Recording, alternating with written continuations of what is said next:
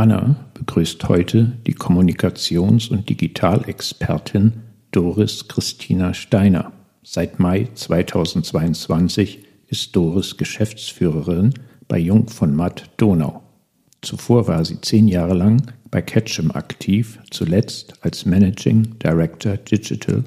Sie war maßgeblich an Kampagnen wie Normal oder mit Fleisch für Burger King oder Hashtag Wetterberichtigung für die neuen deutschen Medienmacherinnen beteiligt und wurde dafür mit Awards von Cannes Lions, New York Advertising Festivals oder mit dem Venus Grand Prix ausgezeichnet. Doris hat ihren Master in Kommunikation an der Universität Wien gemacht. Sie lebt mit Mann, Sohn und Katze in Wien.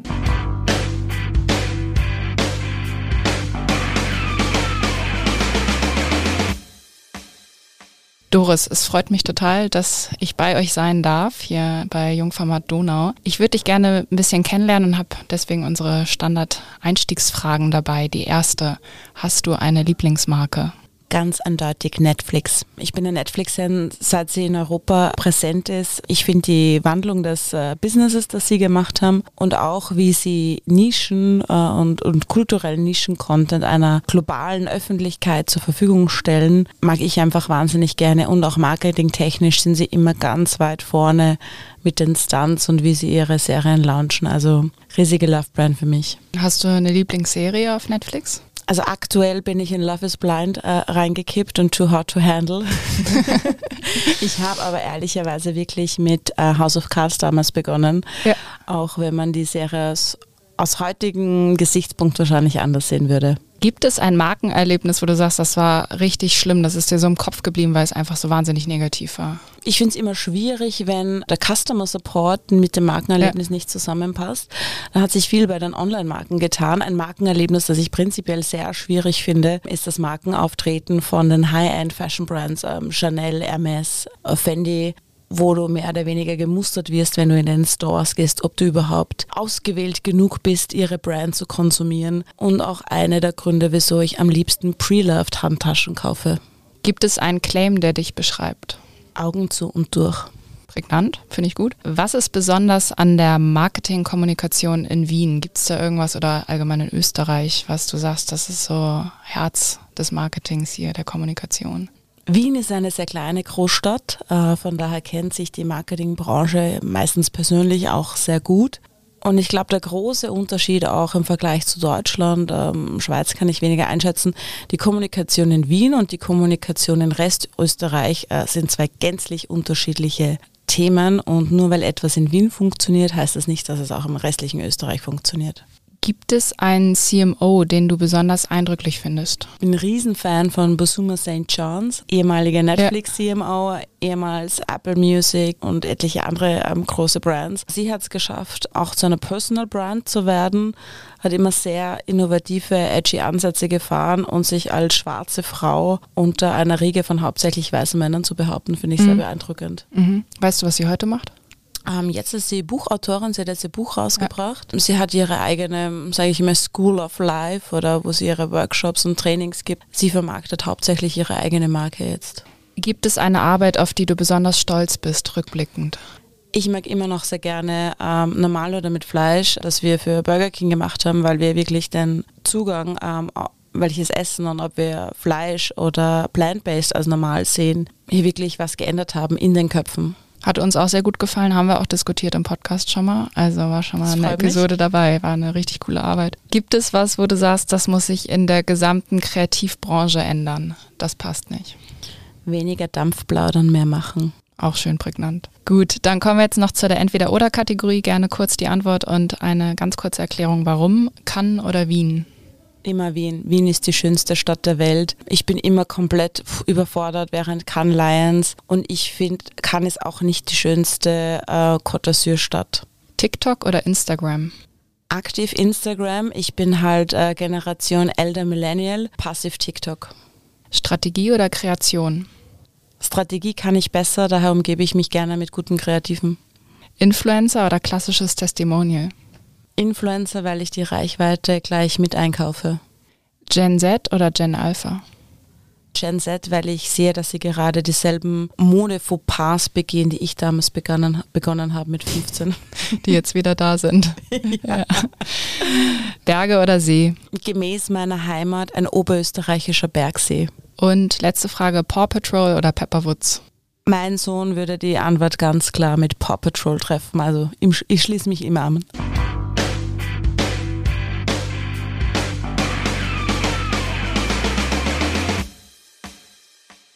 Dann freue ich mich auf das erste Thema mit dir. Ich würde gerne mit dir ein Thema diskutieren, das schon etwas zurückliegt, also einige Wochen und Monate, aber eigentlich eine spannende Kontroverse ausgelöst hat. Es geht um die Kampagne für das diesjährige ADC-Festival in Deutschland. Für die Hörer, die es jetzt nicht kennen, Deutschlands größtes Treffen der Kreativ- und Kommunikationsbranche, wo dann auch die Arbeiten von Agenturen ausgezeichnet werden. Und die Kampagne für dieses Event hat für Diskussion und Streit innerhalb des austragenden Kreativclubs gesorgt, wobei sich einige der Mitglieder auch aus dem Präsidium von der Kampagne distanziert haben und ihren Unmut geäußert haben, dass sie damit nicht einverstanden sind. Worum geht's bei der Kampagne? Die Agentur Scholz Friends hat mithilfe der KI Midjourney eine Kampagne kreiert. Inhaltlich nimmt diese Kampagne Bezug auf Nachhaltigkeitsziele der UNO, also beispielsweise Klimakrise, Diversität, Hunger, Hungersnotbekämpfung. Also diese Themen werden aufgegriffen und Ziel liegt darin, einen Weckruf und einen Aufruf zur Diskussion über den Einsatz der KI sozusagen auszudrücken, laut dem Partner von Scholz Friends. Die Kritik an der Kampagne rührt jetzt nun daher, dass zum einen die Optik und der Text kritisiert werden, aber auch der generelle Umgang mit dem Thema KI, was ja natürlich jetzt in der gesamten Branche schon ein heißes Thema ist. Und die Kampagne würde den Ansprüchen nach kreativer Exzellenz nicht gerecht werden. Und ich finde diese Reaktion jetzt schon relativ spannend, weil sie greift ja diese aktuellen Entwicklungen auf, vor denen ihr wahrscheinlich alles steht und die die Branche so durcheinander bringen. Wir haben jetzt das Thema KI, vor allem jetzt die Hintergründe vor ChatGPT, aber auch mit Journey und den ganzen anderen Anwendungen schon in vorherigen Episoden diskutiert, aber hatten jetzt noch nie diesen Blick auf die Kreativbranche darauf. Und da würde mich total interessieren, A, teilst du diesen Unmut zu dieser ADC-Kampagne? Du warst lange auch hier beim österreichischen Kreativclub eingebunden, hattest hier ein langjähriges Engagement. Und dann nochmal auf der Metaebene, wie ordnest du denn die Entwicklung im Bereich der künstlichen Intelligenz allgemein für eure Branche ein? Habt ihr da jetzt auch Angst, vor allem wenn man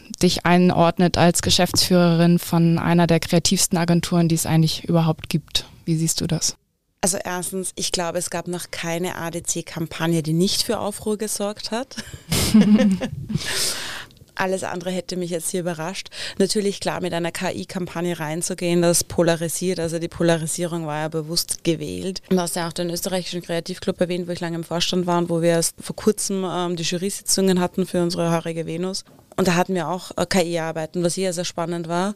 Das sind die einzigen Arbeiten, wo wir wirklich auf den Veröffentlichungszeitraum geschaut haben, weil wir Kampagnen, die im September, die mit KI gearbeitet haben, anders bewertet haben als Kampagnen, die im März rausgekommen sind, die KI verwendet haben. Die Technik hat sich hier in den letzten Monaten so rasant entwickelt, dass man wirklich genau schauen muss, in welchem Zeitraum. Und es gab vor, ich sag mal so im Jänner, da war es gerade sehr en vogue, KI-Kampagnen zu lancieren, um schreien zu können, hey, erster, klassischer First-Mover-Prinzip, unabhängig davon, ob die Kampagne jetzt Handwerk handwerklich gut ist und vor allem kreativ auch gut ist. Also hat sie eine Idee. Heute im Mai würde man das wahrscheinlich so nicht mehr sagen können. Es reicht nicht mehr nur eine KI-Kampagne zu haben. Was ich an der ADC-Kampagne mag, ist, dass sie aufrüttelt, weil es natürlich unser Kreativhandwerk ändern wird. Es gibt die, die schreien, die ganze Zunft ist im Untergang und die KI wird uns alle ersetzen. Ich sage, wenn ihr bisher schlechte Ideen gebracht habt, dann wird euch die KI definitiv ersetzen, weil eine Longlist mit, sage ich mal, mittelmäßigen Slogans, das kann ChatGPT zweifelsohne schon schreiben. Aber wir spielen sehr viel auch mit Bildbearbeitungstools, ob das jetzt äh, mit DALI, mit Journey und natürlich auch mit Adobe die sich rasant entwickelt haben in den letzten äh, Wochen, Tagen, muss man sagen. Und sehen hier auch, das eine ist, die KI technisch zu beherrschen oder das Tool. Und das andere ist, mit dem Zugang eines Art Directors das Tool zu beherrschen. Und genau diese Schnittstelle in den Prompts ist das Entscheidende. Gute Prompts entscheiden darüber, ob ich gute oder schlechte Bilder kreiere. Und gute Prompts werden zu einer Währung werden wie vor einigen Jahren Bitcoin. Also das ist jetzt meine persönliche Prognose, weil du von Brennweiten, Einstellungen, Belichtungen, Objektiven, Kameras, du kannst alles eingeben als Prompt und das macht halt einen Unterschied zwischen ein sehr durchschnittlich KI-generiertes Bild, das jedermann kreieren kann, und ein Bild, das von einem Art Director, einer Art Direktorin geschaffen wurde. Es ist ein Muss für Art Directors, sich mit Bildbearbeitung durch KI bzw. durch GAN, wenn man es genauer nimmt, auseinanderzusetzen. Das wird einfach das Handwerk der Art Directors ergänzen. Und wer sich da nicht damit selbst beschäftigt, wird den Beruf anders ausüben in den kommenden Jahren. Und ich glaube, wir haben gerade auch in der Werbebranche, wir haben so viele Jobs, die es vor vor 10, vor 15 Jahren noch nicht gegeben hat. Also alleine, wenn ich mir anschaue in unserem Social Media Department und auch wie viele Jobs Lithografie, Retusche einen anderen Stellenwert haben als noch vor 10, 15 Jahren. Also das ist einfach üblich, dass sich die Jobs ändern und so wird es auch sein. Dieses Momentum, was du eben angesprochen hast, das war auch das, was mir irgendwie intuitiv da kam. Das wurde jetzt schön genutzt und da gab es ja auch einige Marken, die jetzt relativ schnell drauf aufgesprungen sind. Und jetzt hat sich aber schon wieder dieses Momentum, wie wir es auch mit dem Metaverse letztes Jahr hatten oder mit den NFT-Projekten. Das ist dann nochmal für diese PR-Aufmerksamkeit, so wie man das irgendwie wahrnimmt, dass es dann kurzzeitig viel PR-Buzz generiert, aber eigentlich inhaltlich nicht, ja. nicht so. Also diese Kampagnen sind PR-Stunts, nicht mehr ja. und nicht weniger. Ja. Und dann finde ich auch das, was du gesagt hast, diese Entwicklung, die jetzt so rasant ist. Wir hatten schon im Dezember über ChatGPT gesprochen, wo man so die Vermutung hatte, ja, was macht denn jetzt Google und wo geht Meta hin und so. Und jetzt sind die schon an dem Punkt, dass halt Performance Marketing sich so verändert, dass man nicht mehr über eine Google-Suche sucht, sondern möglicherweise über Bing und dort die Suchergebnisse sozusagen gesponsert bekommt, dadurch sich Performance Marketing ändert im Bereich SEA, aber auch Display-Ads, die dann erstellt werden durch Lösungen von Google. Das ist ja so diese eine Seite, die würde ich jetzt vermuten, dass da die größte Entwicklung drin steckt. Aber siehst du es jetzt auch in den wirklich großen kreativen Ideen, die ihr entwickelt, über solche Sachen hinaus, wie ich nutze es als Tool für einen Art Director? Ehrlich gesagt im Moment nicht. Also wenn wir bei ChatGPT bleiben, ChatGPT basiert ja auf der Wahrscheinlichkeit, dass Worte ineinander folgen. Das heißt, was ich rausbekomme, ist Durchschnitt. Und ich sage, für reine Umsatzungskampagnen reicht das. Ähm, wir hier bei Jungformat Donau, wir sagen, wir kreieren die kreative Spitze. Mit einem Tool, das auf Durchschnitt programmiert ist, werde ich keine Spitzen erreichen. Und ich muss einfach wissen, wann ich welches Tool für was einsetze. Geht es darum, einen Website-Text, einen Folder-Text, einen SEO-Text zu schreiben? Definitiv wird es das Leben der Copywriters erleichtern. Wird es die nächste große goldprämierte Idee kreieren? Bezweifle ich im Moment weil sich Durchschnitt mit Spitze beißt. Aber wir nutzen es auch in der, in der Strategie und auch Ideenfindung, ähm, weil du ChatGPT natürlich auf eine Persona hin programmieren kannst, wie eine Persona denkt und dahingehend auch beantwortet. Es gibt so viele Anwendungsbereiche mit einer gewissen Offenheit. Wir haben lustigerweise gerade heute ähm, am späten Nachmittag in der Agentur wirklich so eine Learning Session. Also wir probieren einfach gemeinsam ChatGPT zum Eingeben, also quer durch über alle Departments, über alle Hierarchieebenen weil es auch etwas sein soll, was nicht einzelne Nerds quasi machen, sondern weil sich jeder damit auch auseinandersetzen sollte. Und die Bereitschaft ist definitiv da das mit den großen Kampagnen, ich musste zurückdenken, 2018 gab es eine Kampagne von Lexus, die hatten auch mit so künstlicher Intelligenz, das ist ja eigentlich schon lange vor dem, vor dem Hype jetzt umgesetzt und dieser einminütige Spot hat mich so ein bisschen irritiert, weil er sollte eine Geschichte erzählen, aber er hat überhaupt keine Geschichte erzählt und er basierte auf Daten, die gesammelt wurden von vergangenen Autokampagnen, die Preise gewonnen hatten. Die hat man dort eingespeist und dann war das halt das Ergebnis. Aber dann hat man ja immer die Gleichartigkeit, die dann das Ergebnis ist. Genau das ist es eigentlich und jedes KI-Tool ist ja auch nur so gut wie die Daten, die ich füttere.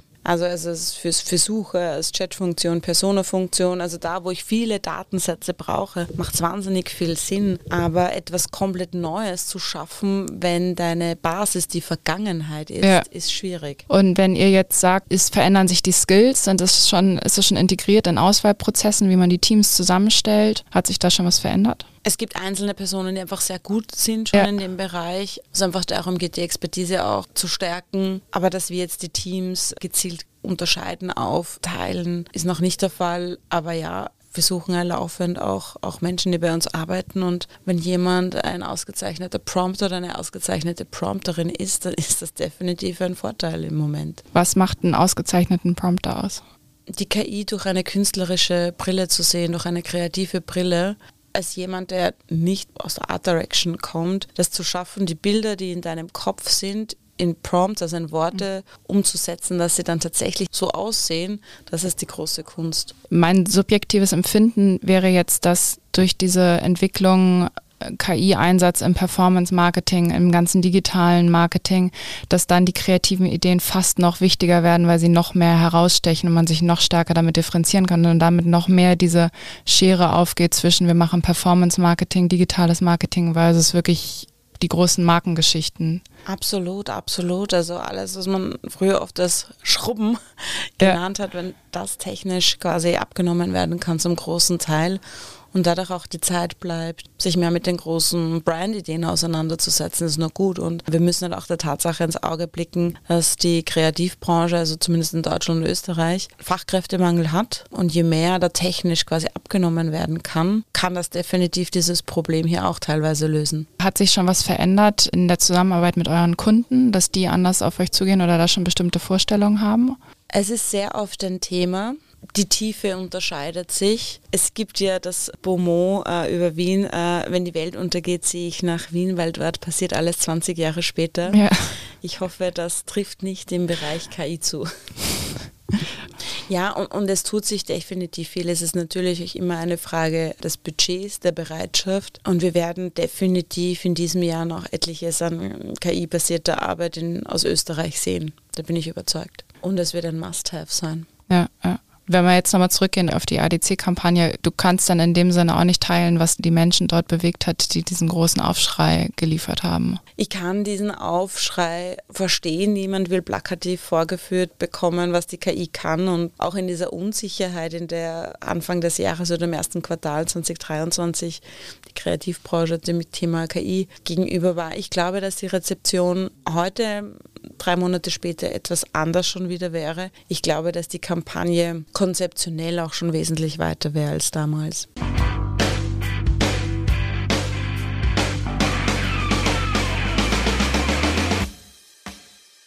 Ein Thema, das mich in den letzten Wochen stark beschäftigt hat, auch angelehnt an eine aktuelle Brand 1 Ausgabe, war das ganze Thema Shitstorms und die Angst vor dem Shitstorm, den viele Marken und viele Unternehmen haben. Ich habe mich dann auch hinreißen lassen, selbst auch meine, meinen Kommentar auf LinkedIn zu veröffentlichen, weil das etwas ist, was mir nicht tagtäglich, aber sehr oft auch in meiner Arbeit ähm, unterkommt und ich auch im, im, alten Job und auch jetzt oft diejenige bin, die dann quasi wieder retten muss, wenn, wenn ein Shitstorm entsteht. Ähm, und auch diese Verallgemeinerung, dass ein kritisches Kommentar ist gleich ein Shitstorm. Und das auch noch einmal zu, zu trennen zwischen, ich will von allen gemocht werden als Marke, ich bewege was als Marke und auch ich polarisiere um jeden Preis als Marke. Das würde ich jetzt gern mit dir auch diskutieren. Ja, ich beobachte das genauso und das zum einen uns Unternehmen begegnen, die so ganz etabliert sind und aus der ganz klassischen Einwegkommunikation kommen und da natürlich dem ausgesetzt sind und überhaupt wahnsinnig ungern nur diese Kontrolle abgeben und vor der Herausforderung stehen, dass da halt eine Co-Kreation stattfindet ihrer Marken, aber halt auch von Kampagnen, die kommentiert werden und geteilt werden. Und ich glaube, das Potenzial, dass so ein Shitstorm entsteht, ist natürlich größer geworden durch die Digitalisierung. Also, dass da viel schneller sich sowas entzündet und dass einfach einfach früher ja viel, viel mehr Angriffsfläche gab in der Kommunikation, die gemacht wurde, aber einfach nicht die Medien, wo es so diskutiert wird und auch nicht so das Bewusstsein. Und ich finde grundsätzlich schon gut zu überlegen, müssen wir jedes Thema aufgreifen und dass es auch Konsumenten gibt, die da drauf schauen und dass es schon in Richtung woke Werbung geht, also dass man nicht mehr laute Werbung auf Kosten von allen Personen machen muss und dass man da differenziert und reflektiert. Gleichzeitig verstehe ich aber total deinen Punkt dass es einfach schwerfällt als Marke, wenn man gewisse Vorstellungen hat, möglichst kein Risiko eingeht, trotzdem Innovation haben will, dann landet man bei dieser Gleichartigkeit. Also das teile ich total da deine Einschätzung. Ich denke auch die erfolgreichsten Marken, die es gibt, die polarisieren immer bis zum, zum gewissen Grad, wenn wir jetzt an Nike denken, wenn wir an Fritz Kohler denken, also die sogar aktiv damit spielen und das als ein gewisses Element nutzen für sich. Ich finde ähm, Nike und Fritz Kohler, was du auch genannt hast, sind gute Beispiele, weil die Polarisierung dort aus einer Haltung heraussteht. Das sind Marken, die wissen sehr genau, wofür sie stehen, was ihre Werte sind und das ziehen sie konsequent durch. Ich sage euch immer, eine gute Kampagne sind 80% Konsens und 20% Dissens. Wenn sich niemand darüber aufregt, dann berührt die Kampagne nicht, dann ja. bewegt sie nicht, dann geht sie unter. Kommunikation, und da gebe ich dir recht, Kommunikation, die sich auf dem Rücken von, von Minderheiten oder von diskriminierten Menschen bereichert, denen gehört ein Shitstorm. Ganz einfach. Also ja. wer heute immer noch mit nackten oder freizügigen Frauen wirbt oder sich über Minderheiten lustig macht, da gehört der Rüffel. Aber wenn sich bestimmte Personengruppen stoßen, wenn eine Werbung sehr, sehr zukunftsgerichtet ist, das ist ein Risiko, das man eingehen muss. Und das machen gute, gute Brands auch, die einfach wissen, wofür sie stehen. Ich finde es halt schwierig, wenn Marken wie True Fruits, ja. da geht es einfach um Provokation um jeden Preis. Da sehe ich weniger die Haltung dahinter. Da geht es einfach um billigen PR-Stand, Reichweite, Aufmerksamkeit um jeden Preis. Die Frage ist, was bleibt hängen würde ich jetzt aus strategischer Sicht kritisch betrachten. Aber ich glaube, die große, große Masse sind die Unternehmen, die relativ gleichbleibend kommunizieren. Was ich immer sehr gerne bei Kunden mache, also vor allem wir machen auch einiges im, im B2B, im, im Industry-Bereich, dass ich ihnen ihren Imagefilm und den Imagefilm von den direkten Mitbewerbern zeige. Und oft kann man nicht sagen, von wem welcher Imagefilm ist. Bildwelt gleich, Tonalität gleich. Es sind meistens dieselben vier Werte, Sicherheit, Innovation, Qualität. Und dann führe ich auch klar vor Augen, wieso es so wichtig ist, sich zu unterscheiden, auch klar zu sein, für was die Marke steht und auch in der Kommunikation sich zu unterscheiden. Weil ich jetzt stark auch daran glaube, dass die Unterscheidung einer Marke auch ein, ein Business-Vorteil ist. Und wenn das ein strategisches Fundament hat, dann hält man auch ein, ein Lüftchen Gegenwind gut aus. Ich denke auch, der Fit zu der Markenidentität ist entscheidend und dass es überhaupt was gibt, wofür die Marke steht und dass man immer bei seinem Punkt bleibt und dann kann man auch mal einen Shitstorm ertragen. Gleichzeitig ist es ein super wichtiger Faktor, wenn ich eine Community um mich herum habe und das bedingt sich ja meistens gegenseitig, dann verträgt der Marke deutlich mehr. Beispielsweise jetzt Lululemon, immer wieder kommen die Shitstorms auf, jetzt gar nicht von der Kommunikation her, sondern von den Unternehmenspraktiken und trotzdem hast du die starke Brand-Community dahinter. Also ich denke, das ist noch ein ganz entscheidender Faktor. Absolut, da sprichst du auch gut an. Community, vor allem Social Media Bereiche und Brand, das sind ja kommunizierende Gefäße. Also man sieht auch Unternehmen oder Marken, die hauptsächlich auf Performance aufbauen. Sobald die aufhören, nur einen Cent in ihre Werbung reinzuschmeißen, sind sie weg. Also Brandbuilding und, und Performance Building müssten Hand in Hand gehen. Das wäre jetzt eben eine Frage Performance nochmal. Wir hatten es eben schon beim Thema der künstlichen Intelligenz. Ist das nicht auch mit ein Grund, dass diese großen Markenkampagnen verschwinden, weil die Messbarkeit einfach immer mehr fehlt und bei den anderen Tools immer mehr zunimmt und dann hast du weniger Spiel für die großen Markengeschichten. Das ist sicherlich ein Thema. Und ein ROI von einer Performance-Kampagne ist es leichter zu berechnen als Brand Value. Aber auch hier gibt es genug Brand Health Tracker und Co. Also wir arbeiten ja auch mit vielen Unternehmen zusammen, die auch ihre Marke wirklich gut abtesten. Der große Unterschied ist, Performance sehe ich tagesaktuell, da sehe ich in einem Wimpernschlag eigentlich, ob es funktioniert oder nicht. Und die Marke zu tracken ist kein Sprint, das ist ein Marathon. Bis sich da was tut, braucht das mindestens ein halbes Jahr. Also das ist ein, ein langfristiges Ziel, auf das ich hier hinarbeite und da braucht es halt auch die Ausdauer dafür. Ein anderer Aspekt, der mir noch bei dem Thema immer kommt, ist, wer trägt denn am Ende die Schuld? Ich kann schon verstehen, warum viele Marketeers sich so verhalten, wie sie sich verhalten, weil am Ende, wenn, wenn sowas passiert, dann landet es ja bei denen auf dem Tisch. Die Frage der Schuld finde ich, finde ich sehr spannend.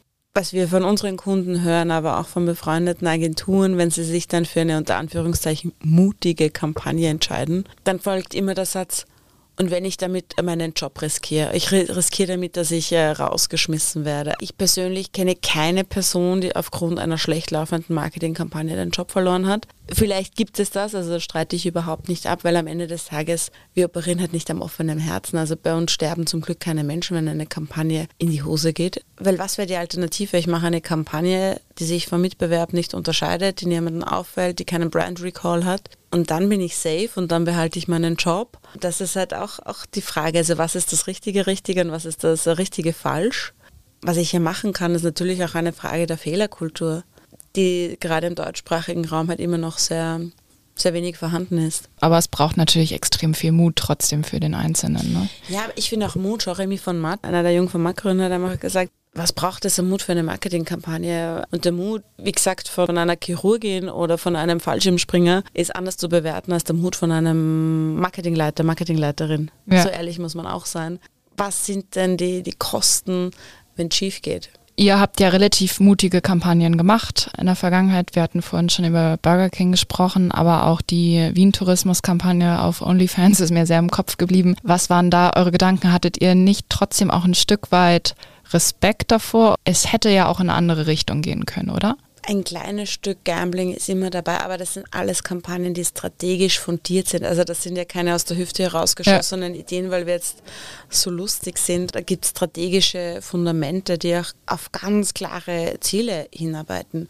Burger King war ganz klar, das Ziel war, wir können das gesamte Sortiment Plant-Based anbieten. Diese Kampagne ist natürlich spitz formuliert, klarerweise. Wer sie formuliert, irgendwie jetzt haben wir für jeden das Passende zum Essen, seine Kampagne, die einfach niemanden interessieren würde. Ja. So klar muss man sagen. Und auch Vienna Strips und OnlyFans für, für Wien-Tourismus. Das hat einfach auf einen ganz klaren Insight gefußt und auch ganz klar auf die Werte, die Wien-Tourismus kommunizieren will. Also Wien ist einfach eine Kulturstadt, eine der Kulturhauptstädte weltweit. Kultur hat einen riesen Stellenwert. Die Kultur der Wiener Moderne, des Jugendstils hat Stellenwert und das ist Kunst, die damals schon für Aufsehen gesorgt hat, die aber nach den globalen Richtlinien von, von Meta und, und Co. zensiert wird. Und wir haben dann einfach einen Ort gesucht, wo diese Kunst jedem und jedem zugänglich ist. Also das hat ja auch ganz klar auf eine der Kernbotschaften von Wien Tourismus gefußt.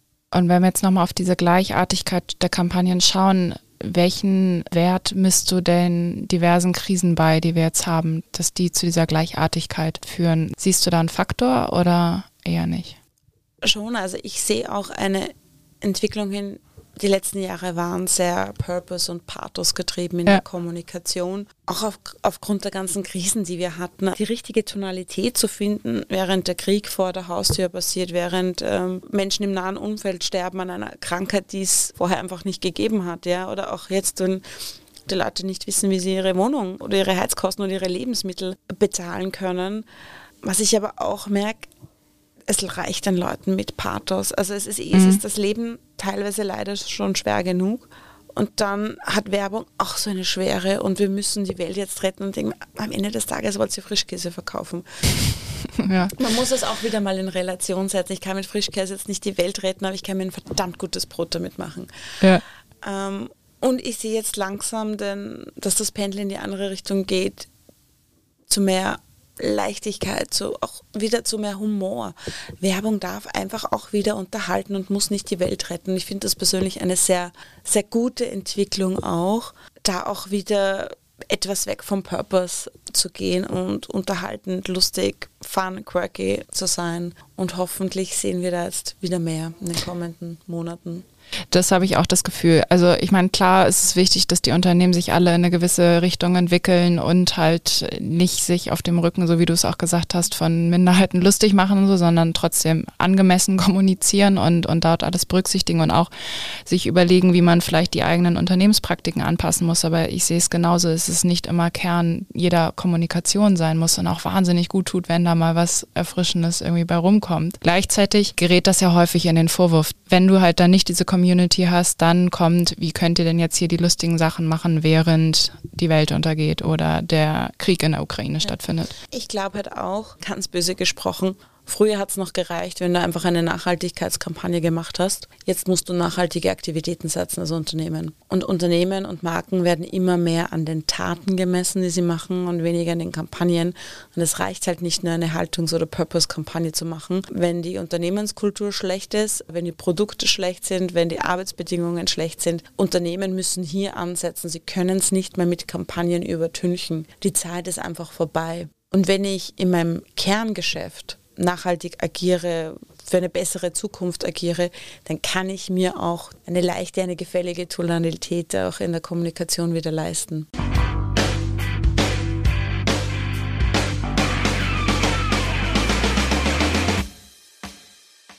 Das war's für heute.